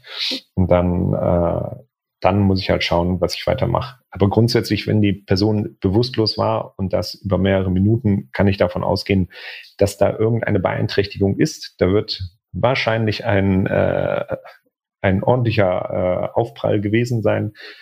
Und ähm, dann hat die Person meine absolute Aufmerksamkeit verdient. Genau. Und wenn ich dann die Person wieder mhm. hab und sie, sie redet, mhm. dann mache ich natürlich wieder weiter mit dem, die Person ist ansprechbar. Also ich mache mhm. den Bodycheck, kontrolliere, guck, was sie sonst noch alles hat, okay. kümmere mhm. mich um die äh, Verletzungen und äh, den Wärmeerhalt und dann bleibe ich bei ihr. Genau. Das Lustige war bei all diesen drei Leuten, die wollten dann sofort weiter. Die hatten es ganz eilig. Das war wirklich so ein bisschen, das war fast so ein bisschen lustig, weil man sich dachte so, also man musste wirklich dann sagen so, nein, du warst zwei Minuten lang weg, du bleibst jetzt sitzen und wir entspannen uns jetzt mal und gucken irgendwie überhaupt, wie es dir geht. Und dann fahren wir ins Krankenhaus. Das war tatsächlich in dem einen Fall auch möglich, weil das war in der Ecke Bad Wildbad äh, und da ist ein Testfahrer von uns, ähm, hat äh, einen Sprung ein bisschen zu hoch gezogen und ist in der Luft, hat er sich quergestellt und ist seitlich im, im Fallen auf einen Stein mit dem Helm geknallt. Hey, hey, hey. Der Helm war kaputt, ähm, der Mann war kurz weg, aber er ist äh, ähm, wiedergekommen und ähm, hat es dann wahnsinnig heilig und das war irgendwie so irgendwie auch ganz lustig. Ähm, also es war eigentlich nicht lustig, aber es war letzten Endes dann. Aber da sieht man mal, wie äh, pflichtbewusst eure Tester sind wahnsinnig pflichtbewusst, natürlich. Ja. ähm, äh, also die, diese drei Stürze sind alle gut ausgegangen, aber ähm, wenn ihr da draußen jetzt zuhört und ähm, bei euch in der Gruppe hat jemand mal, ist äh, bewusstlos kurz und möchte danach unbedingt weiter, ähm, dann sagt nicht, alles klar, wir wollen eigentlich auch weiter und bremst uns bitte nicht aus, sondern kümmert euch um ihn. ich ja. gehe davon aus, dass äh, die äh, nötige Reife davon ist ab einem äh, gewissen Alter. Ich habe auch schon bei Jugendlichen erlebt, dass sie sich darüber lustig gemacht haben, weil die Person immer das Gleiche gesagt hat. Und äh, also das ist dann wie so eine ja, hängengebliebene Schallplatte. Das kann durchaus mal sein. Die fragen immer das Gleiche. Und das ist eben leider, leider sehr ernst und eben nicht äh, kein lustiges Thema.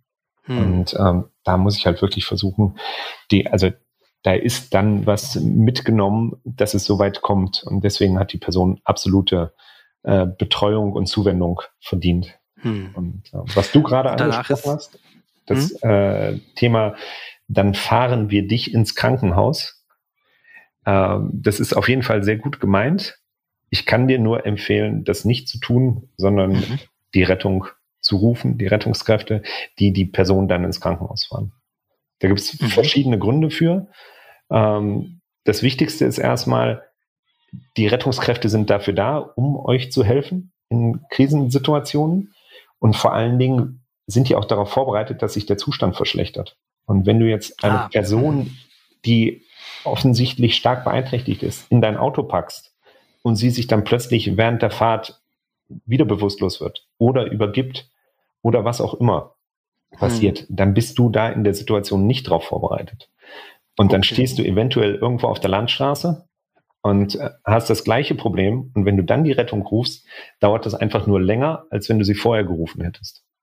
So, okay. Das ist die, das ist der eine Punkt. Der nächste Punkt ist, wenn du jetzt arbeiten solltest in dem Bereich, dann bist du auch gar nicht dafür versichert, für, um Leute durch die Gegend zu fahren. Also wenn da jetzt nochmal irgendwas passieren sollte. Oder stell dir mal vor, die Verletzung verschlimmert sich durch deine Autofahrt. So, mhm. Das wäre auch etwas, was äh, man niemanden wünscht, ähm, dass man hinterher weiß, okay, hätte ich lieber die Rettung gerufen, dann wäre es nicht schlimmer geworden. Und der dritte Punkt, wenn eine Person mit der gleichen Verletzung, also wenn du jetzt mit deinem gebrochenen Handgelenk selber in die Notaufnahme spazierst, dann wirst du unter Garantie länger warten, als wenn der Rettungsdienst dich mit der gleichen Verletzung ah. in die Notaufnahme fährt. Und so geschah es dann auch, ja. Ich genau. habe da ein bisschen gesessen. ja, das ist, das ist auch, also das, äh, wir reden ja immer über in dieser Corona-Situation über diese äh, Triage. Das heißt, äh, dass die, hm. äh, dass die Ärzte entscheiden müssen, wen sie priorisiert behandeln. Das hm. gibt's immer an jeder Notaufnahme. Das machen mhm. die auch nicht selber, sondern es ist äh, über ein Computerprogramm, da werden verschiedene Sachen abgehakt. Unter anderem kommt dann halt auch Einlieferung mit Rettungsdienst, ja, nein. Und ah. bei der gleichen Verletzung wirst du, bist du in einer höheren Priorisierung, wenn du mit dem Rettungsdienst gekommen bist. Aber okay.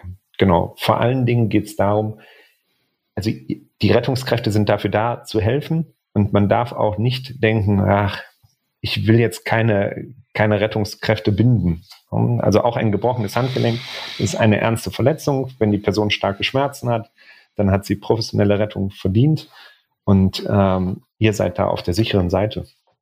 Also ich kenne das. Ich bin auch schon diverse Male eigenständig in die Notaufnahme spaziert. Und ich habe auch schon meine Frau in die Notaufnahme gefahren und ähm, mittlerweile weiß ich es besser, aber ich weiß, äh, dass die Entscheidung, ach komm, ich fahre mal eben, äh, natürlich die näher liegende ist, als ich äh, spiele jetzt großes Tennis und äh, setze den Notruf ab. Und mhm. ähm, da ist natürlich eine Hemmschwelle, aber die sollte eigentlich nicht, nicht da sein. Jetzt habe ich aber genau dazu eine Frage. Und zwar habe ich ähm, einmal einen Bericht gesehen ähm, im Fernsehen, wo ähm, alpine Rettungskräfte sich darüber nicht beschwert haben, aber kommentiert haben mit einer etwas kritischen Note, dass heutzutage die Hemmschwelle eben für solche Notrufe immer niedriger ist und zum Teil sogar so niedrig, dass es für sie ähm, schwierig wird, alle Notrufe gerade im Sommer zu bewältigen, weil wohl auch öfter mal Notrufe eingehen, weil Leute weiß ich nicht, ich sage jetzt einfach mal, Leute, die noch nie auf dem Berg gelaufen sind, mit Flipflops auf dem Berg laufen, oben feststellen, ich bin total erschöpft und komme nicht mehr runter, ich rufe mal den Hubschrauber an. Da gebe ich dir recht. Das ist äh, okay. eine sehr ärgerliche, also eine sehr ärgerliche Entwicklung. Ja. Aber man muss immer unterscheiden, rufe ich an, weil ich zum Beispiel einfach keine Lust mehr habe, runterzugehen das gibt es aber auch. Genau, das gibt es auch. Aber davon gehe ich äh, nicht aus, weder bei dir noch bei den Zuhörern, sondern ich gehe davon aus, dass wir wirklich einen Unfall haben und hm. mit einer Verletzung. Und dabei ist es total egal, was die Person hat. Ob sie umgeknickt ist, Handgelenk gebrochen, Oberschenkel gebrochen, was auch immer. Das sind Notsituationen und dafür ist der Rettungsdienst da. Und ich kenne auch keinen Rettungsdienstler und auch kein Bergwachtler, der in so einer Situation sagt, nein, wärst du mal lieber selber gegangen. Weil das ist am okay. Ende, wenn halt dann was passiert, dann wird die ganze Sache nur schlimmer. Und dafür, genau mhm. dafür sind die Rettungskräfte da. Die Rettungskräfte sind nicht dafür da, dich äh, vom Berg zu holen, weil dein Akku leer ist. Ja? Mhm. So, das ist, das muss man natürlich klar sagen. Und da kann ich natürlich mhm. äh, den Ärger auch sehr, sehr gut verstehen. Aber das mhm. sind zwei verschiedene Paar Schuhe und wir reden hier von einer Notsituation. Und wenn ich, und das ist auch, das ist ja auch eine gefühlte Notsituation. Also mhm. du bist gestürzt, dein Rad ist komplett kaputt, du redest wirres Zeug und ich habe nicht die leiseste Ahnung, was ich jetzt mit dir anfangen soll.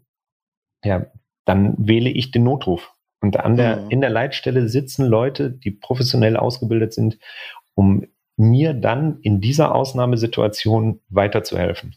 Und die leiten ein einen Tipp. an. Ja, mm, mm. Also, Wichtige Info, ja.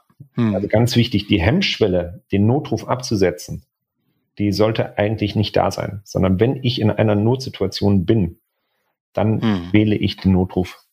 Genau. Und die entscheiden dann, in welcher Priorisierung sie dir helfen. So, und die fragen alles Mögliche nach. Und wenn ich dich da hab und du sagst, du hast starke Schmerzen irgendwo und ich habe nicht die leiseste Ahnung, was es ist. Hm. Dann werden die mir helfen und mir sagen, was ich dich fragen soll und äh, wie auch immer. Und dann wird versucht, gemeinsam eine Lösung zu finden. Super. Ähm, ich habe eine Frage und zwar ähm, bin ich ja für die Mountainbike im Bereich Zubehörtests zu, äh, zuständig und habe da auch schon diverse elektronische Rettungssysteme ausprobiert, ähm, zum Beispiel den Unfallalarm von Garmin. Das kann man so programmieren, dass man in seinem Garmin-Gerät, je nachdem welches äh, System das ist, ich glaube re sogar relativ günstige relativ günstige Geräte unterstützen das schon. Man hinterlegt einen Notfallkontakt, das Gerät erkennt einen Sturz durch einen Lage- und Erschütterungssensor und ähm, macht, hat, man hat dann so einen zeitlichen Verzug von ich weiß gar nicht, wie viel es war. Auf jeden Fall, ich habe das mal ausprobiert. Ich habe das. Das kann man ja auch auf, einstellen. Auf die, Wiese, auf die Wiese geworfen und irgendwann piepste es dann und dann äh, stand da irgendwie Notruf absetzen, ja, nein. Und dann rief das Ding tatsächlich, äh, hat das sozusagen einen Notruf abgesetzt. Es gibt Helme, Toxen oder Angie von Specialized. Abus hat auch ein ähnliches System, die, also neuere Helmsysteme können das auch. Ähm, was ist deine Meinung dazu? Ist, wenn ich das absetze, ähm, rufe ich ja einen privaten Kontakt an. Ähm, ich müsste mich also eigentlich vorher entscheiden, ob ich mich auf das System konzentriere oder auf den selbst abgesetzten Notruf per Handy. Was passiert denn, wenn ich beides tue? Wird das irgendwo zusammenlaufen und ähm, oder kann es passieren, dass ich dann zwei Einsatzteams losschicke versehentlich? Also ähm, grundsätzlich setzt du ja mit diesem Garmin-System setzt du jetzt ja erstmal wahrscheinlich erstmal deine Notfallkontakte werden ja genau, einen privaten informiert. Kontakt. Ja. Genau. So und Aber dann kann also das ja sein, dass Freundin deine, deine Freundin sagt, okay, puh, das ist nicht gut. Ich wähle den Notruf und gebe die Daten an. So, dann mhm. ist das ja in Ordnung. Und das ist ja auch das ja. Ziel dieser äh, dieser Hilfsmittel. Wenn du gleichzeitig aber noch äh, bei Bewusstsein bist und den Alarm nicht ausgeschaltet hast oder auch selber einen Notruf wählst, weil du Hilfe brauchst, ist das ja auch völlig in Ordnung. Die Leitstelle hm. koordiniert das und das ist ja wie beim Verkehrsunfall auch. Die sagen, okay, vielen Dank, der Unfall wurde bereits aufgenommen und ähm, okay. dann ist das alles in Ordnung. Also dann, War mir nicht klar. Ich hätte jetzt, hätte jetzt genau. sagen können, dass irgendwie, wenn meine Freundin irgendwie oder mein meine Eltern oder sonst wer, der zu Hause halt gerade diese Nachricht empfängt, wenn derjenige anruft und ist drei Minuten später dran, ähm, dass der vielleicht äh, dann also ne, ganz naiv gedacht, da ist dieses Team, die sind schon los und die bekommen noch einen Notruf und dann fällt das nächste Team los und ich habe zwei Rettungsteams gebunden. Aber es gibt dann eine, eine Koordinationsstelle, ja die genau. feststellt, genau. okay, ähm, es gibt da einen gestürzten Mountainbiker oder so und ähm, da ist schon was unterwegs. Genau. Ja, es werden ja. ja in dem Fall werden es ja auch zweimal die gleichen GPS-Koordinaten sein und ähm, ja. das erkennt die äh, Leitstelle. Genau. Okay. Ah ja, super. Mhm. Also da braucht man sich keine Gedanken machen. Ähm, nur auf dieses System verlassen würde ich mich zum Beispiel nicht, mhm. und, weil letztlich ist es halt ein privater Kontakt. Ähm, keine Ahnung, vielleicht geht deine Frau ja auch gar nicht ans Telefon, weil sie mhm gerade arbeitet oder was auch immer macht. Am Strand liegt und ja, schläft. Ja. Genau, irgendwie sowas. Ja. Hm. Also da muss man, muss man halt schon schauen und gleichzeitig, wenn, äh, wenn elektronische, ähm, wie soll man sagen, Hilfsmittel konstant mit deinem Handy verbunden sind, bedeutet das natürlich auch letztlich äh, geht es auf den Akku und ähm, da muss ich auch schauen, dass ich natürlich im Notfall immer noch ein funktionierendes äh, Hilfsmittel habe, mit dem ich äh, den Notruf wählen kann. Hm. Genau. Hm. Aber die Dinger sind mit Sicherheit nicht schlecht und eine gute Entwicklung und äh, ich wüsste auch jetzt nichts, was dagegen spricht. Genau. Hm. Ähm, okay, ich habe hier mal so ein kleines Erste-Hilfe-Set liegen. So, da gucke ich jetzt mal rein. Ähm, da ist jetzt eine Zeckenzange drin, okay. Verbandsmaterial und eine eine, eine Mullbinde, ein paar Pflaster und eine Schere. Okay. Und eine Re Rettungsdecke. Eine Zeckenzange brauche ich nicht, oder? Nicht für den Notfall. Das hängt davon ab, wie, wie, wie groß die, sind, ja. Wie groß die Zecke ist. genau. Ähm, also Ähm, ja, grundsätzlich. Was soll drin sein? Was, was würdest du als ähm, Ersthelfer empfehlen, was man auf jeden Fall mitnehmen soll? Ähm, das, was ich, also das Wichtigste ist, dass das, was ich mit dabei habe, dass ich das auch bedienen kann. Mhm. Ähm, und dass ich mich entscheiden muss, dass es meinem, äh, meinem Tourprofil entspricht. Also mhm. Ähm, da geht es ja von Basisausstattung bis hin zu, ich mache einen mehrtägigen Alpencross und äh, schlafe draußen fernab von Hütten und bin äh, auf mich allein gestellt, dann packe ich natürlich mehr ein. Wenn ich jetzt aber mhm. meine äh, Hardtail äh, Höhenmeterfresserrunde fahre, dann versuche ich natürlich so leicht wie möglich unterwegs zu sein. Also als wichtigste mhm. sind Handschuhe. Erste okay. Hilfe Handschuhe. Einmal Handschuhe. Ich persönlich habe die ähm, im Erste Hilfe Pack zwei Paar. Die nehmen ja auch gar keinen Platz weg und wiegen nichts. Und habe aber, wenn ich jetzt zum Beispiel Guide oder Fahrtechnikkurs gebe und auch so fahre, habe ich in meinem Rucksack, in der Hüftflossentasche oder im Deckelfach nochmal in so einem Ziploc-Beutel nochmal zwei Paar Handschuhe. Mhm. Weil das Erste-Hilfe-Pack ist ja meistens unten im Rucksack, weil es mhm. ja hoffentlich auch nie gebraucht wird. Und wenn ich aber sauber professionell arbeiten will, dann ziehe ich mir als erstes meine Handschuhe an, wenn ich mich dem Verletzten näher, bevor ich ihn anpacke, zum hm. Selbstschutz. So, das ist wichtig. Ähm, dann brauche ich eine Rettungsdecke für den Wärmeerhalt, für das Wärmemanagement. Dann wiegen auch nichts die Dinger. Genau. Und dann äh, hattest du ja gerade von Mullbinden gesprochen. Ich äh, bin kein Freund von Mullbinden. Ich habe immer Verbandpäckchen mit. Ähm, hm. Das ist im Prinzip eine Mullbinde mit integrierter Wundauflage. Nimmt nicht mehr Platz weg, habe aber damit die Chance, blutende äh, Wunden sauber verbinden zu können. Während ich das mit der normalen Mullbinde nicht machen kann. Da brauche ich immer noch eine Wundauflage für. Deswegen kann ich mir das die Mullbinde sparen. Auch immer noch so genau. unschön, ne? Ja. Also hm. zwei Verbandsböckchen, damit ich auch einen Druckverband machen kann. Und äh, dann nehme ich noch ein Dreiecktuch mit. Mit dem Dreiecktuch kann ich zum Beispiel ein gebrochenes Handgelenk äh, stabilisieren, ruhig stellen. Das wäre jetzt zum Beispiel meine Frage gewesen. Ist das nicht schon Aufgabe der, der, des Rettungsteams oder kann man das auch selbst machen? Das, das kann man natürlich selbst machen. Das ist auch gar nicht so schwierig. Also das machen wir auch in unseren Kursen. Und äh, vor allen Dingen dient es ja dazu, dich äh, in deiner Schonhaltung, die du eingenommen hast, zu unterstützen dass du mhm. es möglichst angenehm hast. Und wenn ich jetzt mit dir gemeinsam eine halbe Stunde auf die Bergwacht warte oder je nachdem, wo ich bin, auf die Feuerwehr, freiwillige Feuerwehr, wie auch immer, auf die Rettung warte und du dein Handgelenk nicht selber stützen musst, sondern das in der Schlinge ist, dann wirst du mir sehr dankbar sein. Das ist auch im Skigebiet eigentlich die, der, der Klassiker der Verbände, ähm, den man regelmäßig anlegt als Ersthelfer, weil äh, dann die Person wieder eine Hand frei hat und es ist angenehm, weil der, der Arm dann flächig gestützt ist. Ich kann damit aber Vor auch. Allen Dingen, hm. Ja. Bitte? Nee, äh, ich habe nur so in Erinnerung, man, man hält ja auch instinktiv das Ding so zum Körper hin. Genau. Und das wird mit der Zeit auch echt schwer. Also ich habe, äh, man, man, ich glaube, fast niemand würde ein gebrochenes Handgelenk einfach hängen lassen. Man nimmt das so schützend vor den Körper, weil man weiß, okay, verwundete Stelle. Und wenn man das dann in die Schlinge legen kann, vorsichtig, ist das sicherlich eine, eine große Erleichterung. Das stimmt, ja. Genau. Und das sind, das sind heute äh, keine Textiltücher mehr, das sind so, äh, so äh, Kunstfaserfliesen Fließtücher. Damit kann ich mhm. auch zum Beispiel die Wunde oberflächlich säubern, abwischen, um festzustellen, was ist denn passiert. Ich kann damit einen Kopfverband anlegen. Das ist ein äh, super Ding. Und wenn ich diese, diese Dinger habe, also die Rettungsdecke, zwei Verbandsböckchen, äh, ein Dreiecktuch, dann nimmt das kaum Platz weg. Also das passt mhm. in jede Hosentasche rein, sozusagen.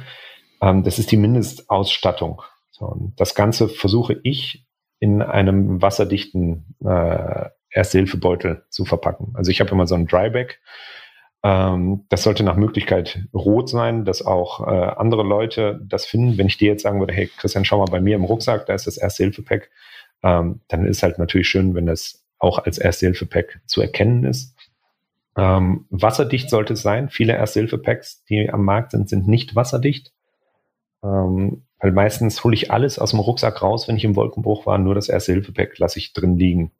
Und das mhm. hat dann immer so, ich sag mal, untergeordnete Priorität. Aber ähm, es ist schon angenehmer, wenn das Verbandsbäckchen kein Eigenleben entwickelt. Also ich, ich hab, es gibt ja auch welche, die tatsächlich von sich aus schon in so einem wasserdichten Beutel kommen. Genau. Gibt irgendwie auch welche von Ort. Ich habe tatsächlich bei mir die in der Außentasche des Rucksacks, weil ich mir immer denke, wenn ich es dann brauche, dann muss ich nicht mehr im Rucksack wühlen und ich bin eher so ein unordentlicher Rucksackpacker. Bei mir fliegt drin alles aus durcheinander, aber ich denke mir dann, wenn ich das brauche, dann habe ich das direkt, weiß ich immer, wo es ist irgendwie. Genau, das ist sehr gut. Klar, die gibt's von mhm. unterschiedlichen Firmen, fertig gepackt. Ähm, ich pack meins selber. Ich habe von äh, C2 Summit so eine äh, Beutel, so Packsäcke, die gibt's in unterschiedlichen Größen. Die haben auch ein Sichtfenster, da weiß ich immer, was da drin ist. Aber ähm, das liegt natürlich bei mir daran, dass ich unterschiedliche äh, Packs habe, je nachdem, ob ich selber gerade führe oder äh, privat unterwegs bin. Genau. Mhm. Und dann zu dieser Basisausstattung kann ich dann noch weiter aufrüsten. Ich kann Pflaster dazu packen, ähm, mhm. Gerade wenn ich mit Kindern unterwegs bin, ist das auch eine psychologische Unterstützung. Wie du sagtest, die Zeckenkarte, die Zeckenzange, ähm, Traubenzucker oder Gels. Ich habe zum mhm. Beispiel eh im Rucksack immer mein Reisegel für Teilnehmer, die äh, vielleicht vergessen haben zu essen. Ähm, das ist gut, wenn man in den Unterzucker kommt, dass man das dabei hat. Ähm, und dann gibt's noch äh, Steri-Strips. Das sind so ähm, ja, wie so kleine Tape-Streifen, medizinische Tape-Streifen zum Wundverschluss. Also wenn ich jetzt eine klaffende Wunde habe, die genäht werden muss und ich oben am Berg bin, dann kann ich die Wunde damit provisorisch erstmal verschließen und man kann dann schauen, dass man zum Arzt kommt und äh, dann die Wunde nochmal die Pflaster geöffnet werden und dann nochmal die Wunde gesäubert und genäht wird. Genau. Und dann zusätzlich, wenn ich jetzt mehrere Tage unterwegs bin, würde ich noch äh, eine elastische Fixierbinde nehmen, womit man dann zum Beispiel Knie, Sprunggelenk irgendwie auch verbinden kann, wenn man umgeknickt ist oder einen Kompressionsverband mhm. machen kann. Ähm, dann kann man sich noch, in manchen Erste-Hilfe-Packs sind noch Beatmungstücher und Beatmungsmasken äh, äh, dabei. Ich weiß nicht, ob das in deinem jetzt, hast du ja gerade nicht genannt. Das gibt's auch noch für mhm. die Reanimation, wenn da äh, gewisse Hemmschwelle für die Beatmung ist, dass ich das, äh, dass ich das dann noch habe. Ah. Mhm. Genau. Und ähm, vielleicht eine gute Rolle Tape und eben nicht mhm. die äh, Standard-Tape-Rolle, die äh, nett aussieht, aber gar nicht klebt, die in den mhm. meisten Packs dabei ist. Und dann äh, muss ich mir überlegen, wo, wann ich fahre und wenn es kalt ist, wäre eventuell zusätzlich noch ein Biwaksack nicht schlecht, eben fürs Wärmemanagement, gerade jetzt so in der Jahreszeit. Äh, wenn man da mal 20 Minuten im Wald liegt, dann wird es schon kalt und dann wäre was, mhm. äh, was noch die Rettungsdecke sozusagen äh, ergänzt, wäre dann auch nicht schlecht. Ja. Mhm. Genau. Okay. Hm.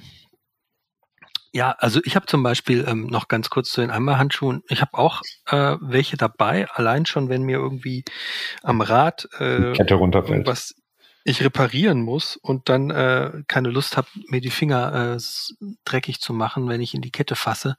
Ähm, meine Erfahrung ist aber, die muss man ab und zu auswechseln, weil ich hatte dann irgendwann mal ähm, nach zwei Jahren die ich die dabei hatte im Sommer und Winter, hatte ich äh, irgendeinen Defekt an der Kette, habe da reingegriffen und zack, war der Handschuh durch. Also wirklich so alle Fingerkuppen ab quasi, wo ja. ich mir dann auch dachte, okay, ähm, neue mal mitnehmen ist nicht schlecht.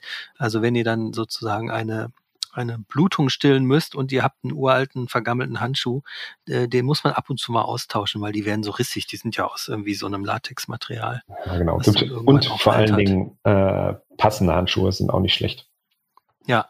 Also äh, ich habe nichts davon, wenn ich sauber arbeiten will und zwei Zentimeter Finger oben überlappen. Äh, hm. Oder ich wahlweise gar nicht in den Handschuh reinkomme, weil, weil die zu eng sind. Also, hm. Und je nachdem, wo ich mein Verbandsmaterial her habe, sind da auch wirklich billige Handschuhe drin, die sofort zerreißen, wenn ich äh, da reingehe, oder halt äh, normale, ordentliche Handschuhe. Genau. Hm. Ja. Jetzt ähm, nochmal, ich bin vorhin so ein bisschen, ähm, bin ich ein bisschen, habe ich kurz gestockt, ähm, Person schütteln. Ja, das war das, übertrieben ausgedrückt. Genau, deshalb frage ich ja nach. Genau, ja. Ist, äh, darf man immer die Person schütteln oder muss man erstmal gucken, ähm, ob sie schüttelfähig ist. schüttelfähig. Und wie macht man das? Weil okay. Ähm, also vielleicht macht man da ja auch mehr kaputt. Äh, wenn du sie schüttelst, wenn du, wenn du sie schüttelst, ja, es war mehr ein behutsames Anpacken äh, mhm. an den Schultern gemeint und äh, kein, so kein Hochheben, Schütteln, sondern ja. äh, wie du wie du deine Frau morgens liebevoll wecken willst und äh, ja. oder vielleicht, wenn du denkst, äh, Mist, wir haben verschlafen, jetzt müssen wir uns aber beeilen so wie du sie dann wecken würdest. Trillerpfeife, ja. Einmal kaltes Wasser vielleicht, ich weiß. Genau. Ähm. Nee, aber wäre es vielleicht tatsächlich in so einem Moment, äh, wenn man, wenn jemand, angenommen, jemand ist total schlimm gestürzt, liegt da völlig verknotet in sein Fahrrad ja. und ähm, ist nicht ansprechbar. Soll ich dann vielleicht tatsächlich, ähm, statt denjenigen zu bewegen, ihn lieber mit Wasser versuchen, irgendwie zu wieder zu wecken? Nein, nein, Weil, nein, nein, wenn nein, ich ihn nein. bewege, dann mache ich die, was an der Wirbelsäule vielleicht kaputt wir, oder so? Also das ist mir jetzt schon wichtig, dass wir die Person weder schütteln noch sie mit, mit Wasser, mit einem Eimer Wasser wecken, ähm, sondern grundsätzlich, wenn die Person nicht ansprechbar ist. Hm. Oder wenn ich Erst mich einer Person näher, dann versuche ich sie anzuschauen und versuche mir einen Überblick zu verschaffen. Anschauen. Dann versuche ich, die Person anzusprechen und dann versuche ich, die Person anzufassen. Eine Kollegin von mir redet immer vom sogenannten Disco-Dreier. Das ist vielleicht eine ganz gute Eselsbrücke, weil sich in der Zeit, wo die Clubs noch auf hatten vor Corona, wenn ich da auf äh, Partnersuche bin oder war, dann bietet sich diese Reihenfolge auch an, dass ich erst den Blickkontakt suche, dann die Person anspreche, bevor ich sie anfasse. Im Kölner Karneval okay. werden da vielleicht ein paar äh, Schritte übersprungen, aber äh, außerhalb des Kölner Karnevals ähm, bietet sich diese Reihenfolge an und so näher ich da mich auch erst, einer verletzten Erst angefasst und dann Augenkontakt hergestellt. Genau. Ja. Also, deswegen äh, mhm. diese, diese Reihenfolge, dann näher ich mich der Person und wenn ich dann feststelle, die Person reagiert nicht, ist nicht ansprechbar, mhm. dann muss ich die Atmung kontrollieren, nachdem ich den Notruf okay. abgesetzt habe. Und um die Atmung zu kontrollieren, muss ich die Person sowieso in Rückenlage bringen. Mhm. Und wenn ich die Person in Rückenlage gebracht habe, um die Atmung zu kontrollieren, und ich feststelle, da ist eine Atmung vorhanden, dann muss ich die Person in die Seitenlage äh, bringen. Und das ist völlig mhm. unabhängig davon, was sie für eine Verletzung hat. Weil die Seitenlage okay. dazu dient, die Vitalfunktion zu erhalten. Und da, äh, ich möchte in der Situation Leben retten und eine mögliche äh, Wirbelsäulenverletzung ist da untergeordnet. Okay. Das ist ganz wichtig. Es gibt immer, es gibt immer diese Klassiker, wenn man zu einem Unfall hinkommt im Bikepark oder privat irgendwo, dann gibt es immer drei Kategorien Ersthelfer. Und die Wahrscheinlichkeit ist hoch, dass man auf einen der, dieser drei trifft. Das eine ist die Aussage, wir dürfen die Person auf gar keinen Fall bewegen. Sie könnte eine Wirbelsäulenverletzung haben. Das ist äh, die erste Annahme. Die zweite Annahme ist, äh, wir müssen die Beine hochlegen, Schocklage. Und die dritte mhm. Annahme ist, wir müssen die Person auf jeden Fall in die Seitenlage legen stabile Seitenlage. Und wenn ich auf solche Menschen treffe, dann ist das kein Grund, sich darüber lustig zu machen, sondern die machen das ja, weil sie helfen wollen und besorgt sind in der Situation. Aber nichtsdestotrotz muss ich halt als erstes schauen, ob die Person, wenn sie nicht bei Bewusstsein ist, ob sie überhaupt atmet. Dazu muss ich die Person auf den Rücken drehen. Und wenn sie dann bewusstlos ist und eine normale Atmung vorhanden ist, dann muss ich sie in die Seitenlage legen. Und da führt kein Weg dran vorbei. Ich muss die Person aber nicht in die Seitenlage legen, wenn die Person noch mit mir redet. Weil dann ja. hat sie ja Schutzreflexe. Mhm. Das, das brauche ich dann nicht. Die Seitenlage dient dazu, dass äh, die Atemwege frei sind, der Kopf ist überstreckt, dass die Zunge nicht die Atemwege verlegt und äh, dass möglicherweise Erbrochenes aus, rauslaufen kann und nicht mhm. wieder zurückläuft und dann äh, zu einer äh, Aspiration führt und dann zu einer Blockade der Atemwege. Und mhm. ähm, deswegen, da darf man, man darf da nicht zu ängstlich rangehen. Also okay. das ist ganz wichtig. Grundsätzlich kann jeder von uns helfen. Und äh, wir gehen mit dem mit der Idee dahin und mit dem Willen der Person zu helfen. Und so, damit können wir schon gar nichts verkehrt machen. Und es ist immer besser, ich tue was, als wenn ich gar nichts tue. Und hm. ähm, das ist ganz, ganz wichtig. Also Erste Hilfe ist eigentlich nicht so schwierig, wenn man für die Person da ist, Ruhe ausstrahlt, den Notruf absetzt, sich ums Wärmemanagement kümmert, dann hat man schon sehr, sehr viel geschafft und deutlich mehr als der Schnitt. Und ähm, ja. das kann jeder von uns. Genau. Hm. Helm ab immer oder nicht? Helm ab immer oder nicht? Das ist äh, auch eine klassische Frage. Ähm, es gibt ja bei Downhill-Helmen auch so spezielle Wangenpolster, die man so separat rausziehen kann mit so einem roten Fähnchen. Das ist da dran. Ähm, also muss man immer den Helm abnehmen oder? Also grundsätzlich, wenn die Person mit mir redet und ansprechbar ist und sich noch bewegt, dann äh, bitte ich sie, den Helm selber abzunehmen. So. Hm. Und das ist wichtig, du hast ja auch gesagt, wenn du gestürzt bist, auch bei äh, hier bei eurem Testfahrer, ähm, am Helm sehe ich ja schon, ob da ein Aufprall auf dem Kopf war. Das heißt, ich hm. sollte mir den Helm anschauen und dann den Helm abnehmen, gerade beim Integralhelm, führt ja auch dazu, dass ich besser atmen kann. Und wenn da nichts ist, kann er ihn ja später wieder aufziehen. Da spricht ja nichts hm. dagegen. Okay. Bist du jetzt seitlich auf der Wiese weggerutscht, und ich sehe an deinem Helm ist nichts dran und du hast einen normalen Enduro-Helm, also einen ganz normalen Halbschalenhelm. Und dann muss hm. ich nicht immer den Helm abnehmen, solange du mit mir redest. Da passiert ja, ja. nichts. Habe ich aber einen hm. Integralhelm und die Person ist wirklich mitgenommen vom Sturz, dann bitte ich die Person, den Helm abzuziehen oder wahlweise versuche ihn selber abzunehmen, weil wenn die Person bewusstlos wird und erbricht, dann erbricht sie ja in den Kinnbügel rein, das Ganze ja. kommt nicht richtig raus und wenn es dann wieder aspiriert wird, dann äh, führt es dazu, dass die Atemwege blockiert sind und das wäre natürlich das Horrorszenario. Das ist der eine Punkt. Und der andere Punkt ist, wenn die Person bewusstlos ist, kann ich mit einem Integralhelm den Kopf nicht nach hinten überstrecken. Ja, genau. Hm. So. Und das ich kann auch nicht die Frage Atmung gewesen. sauber hm. prüfen und deswegen sollte ja. ich den abnehmen. Und zum Glück haben die modernen Helme ja diese äh, herausnehmbaren Wangenpolster und damit geht die Helmabnahme wesentlich leichter. Dann muss man auch nicht so am, am Kopf am ziehen. Kopf ziehen, zerren genau. und ziehen, ja. ja aber mhm. grundsätzlich, das hat ja auch Helm abnehmen, ja oder nein, hat ja auch immer mit dieser Angst der Wirbelsäulenverletzung zu tun. Ja. Und da geht's darum, dass es, äh, also, dass ich da nichts kaputt machen will. Aber wenn ich eine mhm. Wirbelsäulenverletzung auf Zug bewege oder wieder in eine natürliche Position bringe, die Wirbelsäule, dann kann ich da auch nichts kaputt machen. Mhm. Ich sollte eine Person, die da liegt wie ein Korkenzieher, nicht äh, entdrehen und wieder in die andere Richtung drehen. Das sagt ja auch der gesunde Menschenverstand. Aber die Person aus dem Rad rauszuholen und achsengerecht zu lagern, da spricht überhaupt nichts dagegen. Hm. Genau. Ich mache mal kurz eine Pause. Da. Super. Wir haben jetzt ganz viel über, ähm, über ähm, ja, Notfälle durch, durch Sturzursache gesprochen. Gibt ja auch ähm, Sachen, die, sagen wir mal, ein bisschen ähm, versteckter ablaufen. Was würdest du, also wo jetzt kein Sturz die Ursache ist, zum Beispiel, dass jemand einfach ähm, Kreislaufzusammenbruch hat. Was gibt's denn da zu beachten? Also grundsätzlich ähm, ist es immer leichter, wenn eine Person gestürzt ist, weil ich dann meistens offensichtlichere Verletzungen habe. Also abgesehen jetzt vom stumpfen Bauchtrauma, was ich vielleicht nicht direkt erkenne, sagt mir die Person, wenn sie ansprechbar ist, was sie hat, wo es ihr weh tut.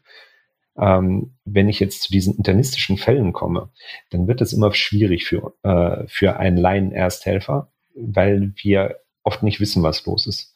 Aber das ist, äh, kann uns sehr häufig treffen. Also das kann natürlich sein, dass es anfängt mit dem Unterzucker, was wir ja im Radsport als den Hungerast äh, bezeichnen, der mhm. natürlich beim Diabetiker auch äh, doch dann irgendwann lebensbedrohlich werden kann. Ähm, das kann aber auch sein, dass wir beispielsweise den Wanderer treffen, der auf der Bank sitzt und dem es gar nicht gut geht und der einen Herzinfarkt hat. Also da ist, da sind einige Sachen dabei, sowas wie Schlaganfall. Ähm, das sollte man wissen.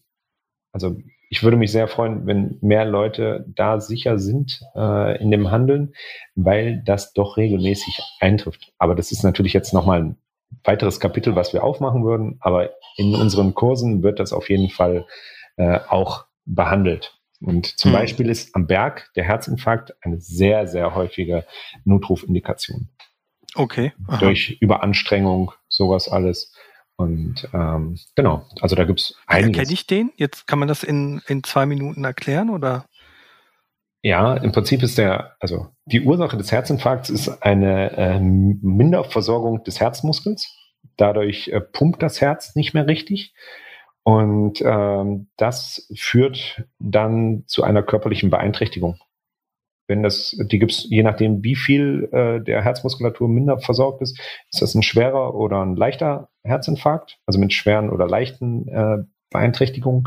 Aber es führt auf jeden Fall zu Leistungseinbußen, zu äh, Schmerzen in der Brust, langanhaltenden Schmerzen in der Brust. Bei mhm. Männern ist es dann oft noch klassisch ausstrahlend in die linke Schulter, ähm, mhm. vielleicht auch Richtung äh, Schulterblatt. Bei den Damen kann es auch Schmerzen im Oberbauch sein.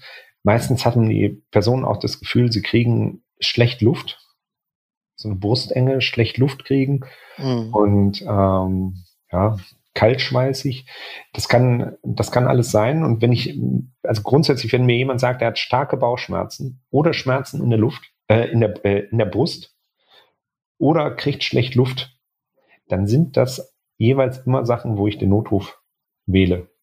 Hm. Und ähm, das ist auch äh, immer eine Notarztindikation. Also wenn ich am, beim Notruf sage, die Person, ich habe hier eine Person getroffen, die klagt über Schmerzen in der Brust, dann hm. kommt auch immer automatisch der Notarzt mit. Wir wissen selber nicht, wir können vor Ort nicht feststellen, was es genau ist. Hm. Aber das reicht schon als Schlagwort, dass ich weiß, okay, die Rettung kommt und die bringen dann die richtigen Leute auch mit. Genau. Und das betrifft nicht nur alte Menschen. Das kann, das geht durch alle Altersgruppen und äh, auch das Thema Schlaganfall. Ein Freund von mir hatte das mit 19. Also, okay.